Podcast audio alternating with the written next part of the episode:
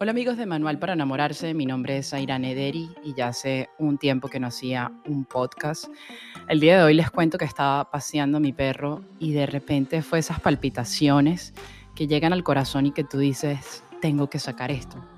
Como les comenté, no había hecho un podcast, no había posteado nada y yo creo que este año en lo personal ha sido bastante difícil, ha sido un año de muchas pruebas, ha sido un año de muchas tentaciones, ha sido un año de muchas caídas. Y es por eso que el día de hoy te quiero compartir cómo serle fiel a Dios cuando estamos en ese momento de prueba, cuando estamos en ese momento de tentación. Digamos que en ese momento, como, como le llamaba y le dice San Juan de la Cruz, la noche oscura del alma.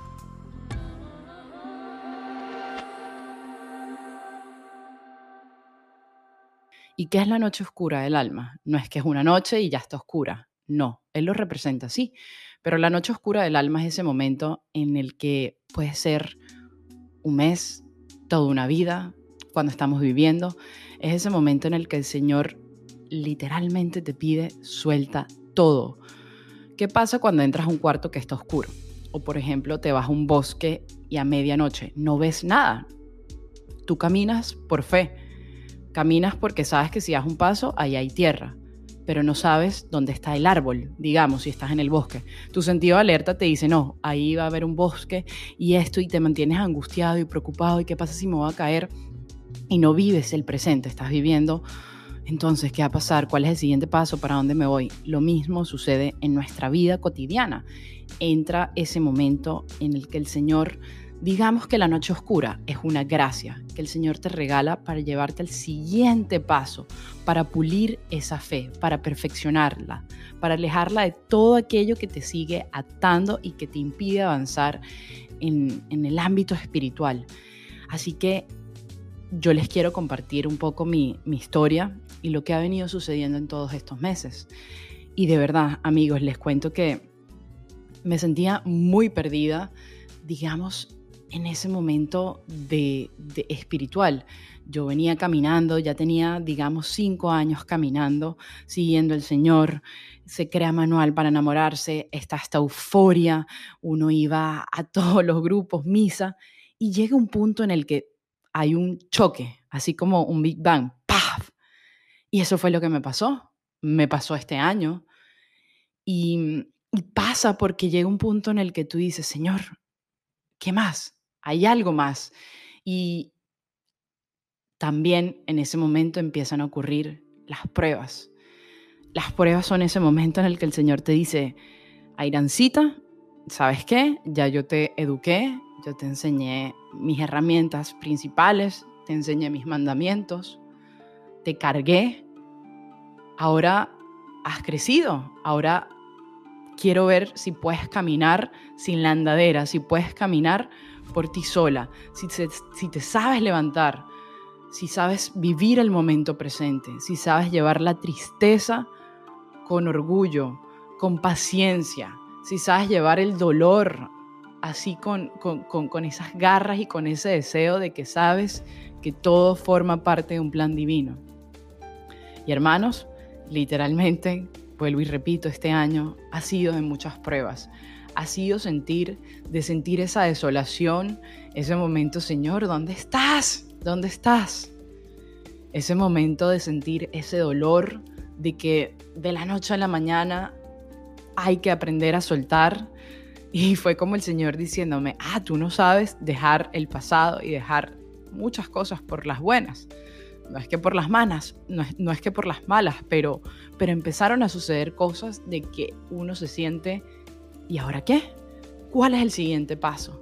Y me decía un amigo ayer, Ayrán, este es el momento de que, de que todo eso que, que has aprendido, todo eso que, que oraste, todo eso que hablaste, Manuel, lo pongas tú en práctica. Que analices, que reflexiones, que aprendas a ser paciente en la prueba. Cuando yo digo ser fiel en la prueba, es decir, Señor, en este momento yo no sé qué orar, no sé qué decir, no sé qué hablar, pero voy a ser fiel, es decir, Voy a hacer lo que está a mi alcance. Ir a misa, rezar el rosario, ir a una hora de oración, rezar en mi cuarto, mantener esa disciplina, esa rutina y ser paciente. Es decir, aguantar, aguantar, aguantar en el momento del dolor. Respirar profundo y decir, todo forma parte de un plan. Por algo está pasando, por algo está sucediendo, algo me estás enseñando.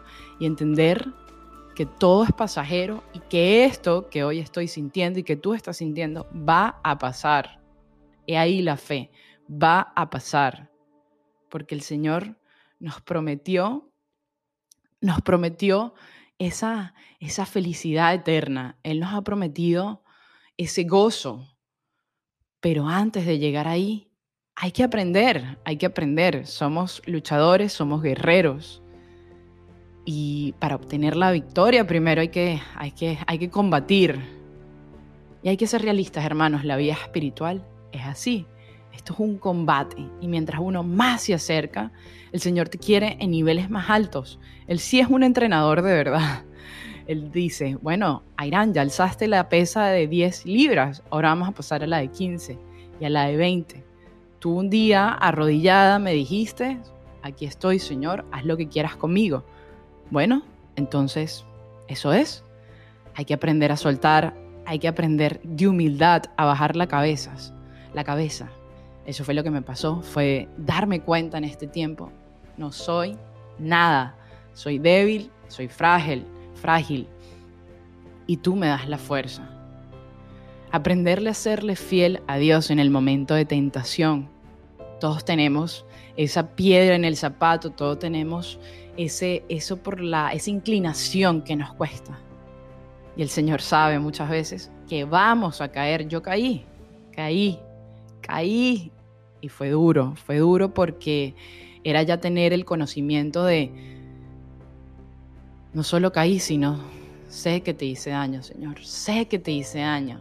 Pero el Señor está misericordioso que Él ahí te dice, ves que sin mí no eres nada, ves que me necesitas, que necesitas de esas herramientas, de esa oración, que no te creas capaz, que no te creas fuerte, que no te creas inmune.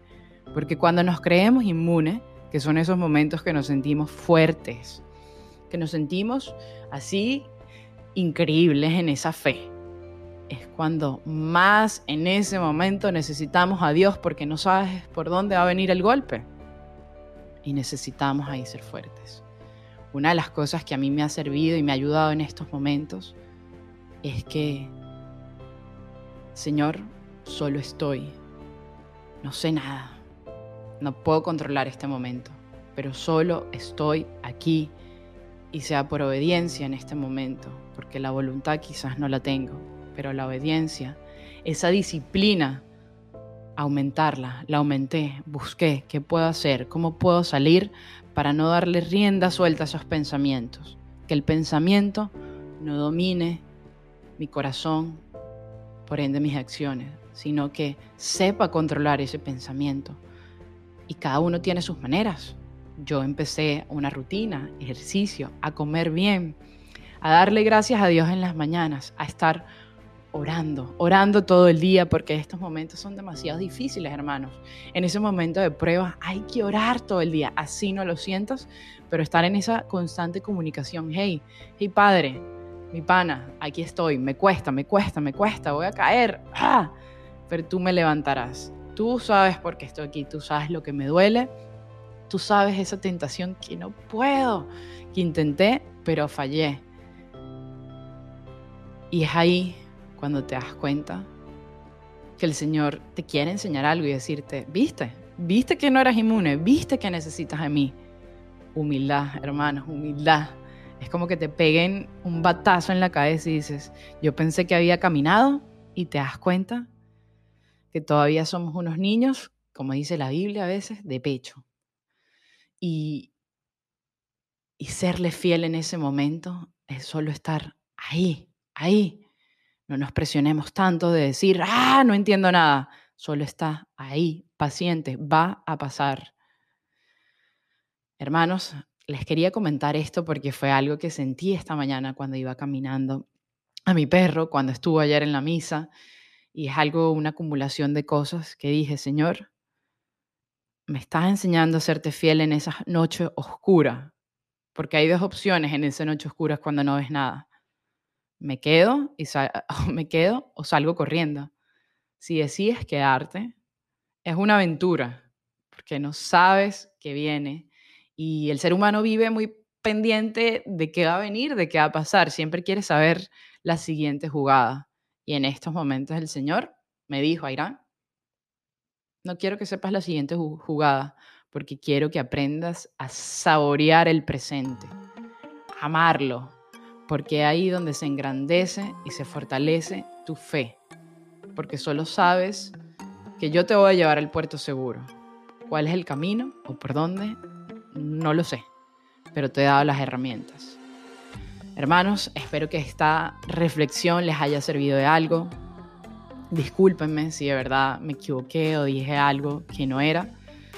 Aquí, como siempre digo, no soy teóloga, solo estoy compartiendo mi experiencia espiritual en este caminar, en estas caídas, en estas tentaciones y cómo uno se levanta de nuevo en esa confesión que lo entregas todo y dices, yo creo, yo espero y yo adoro. Así que se les quiere, muchísimas gracias y espero compartirles muchas cosas más. Oren por mí, así como yo estaré orando por todos ustedes en Manual para enamorarse.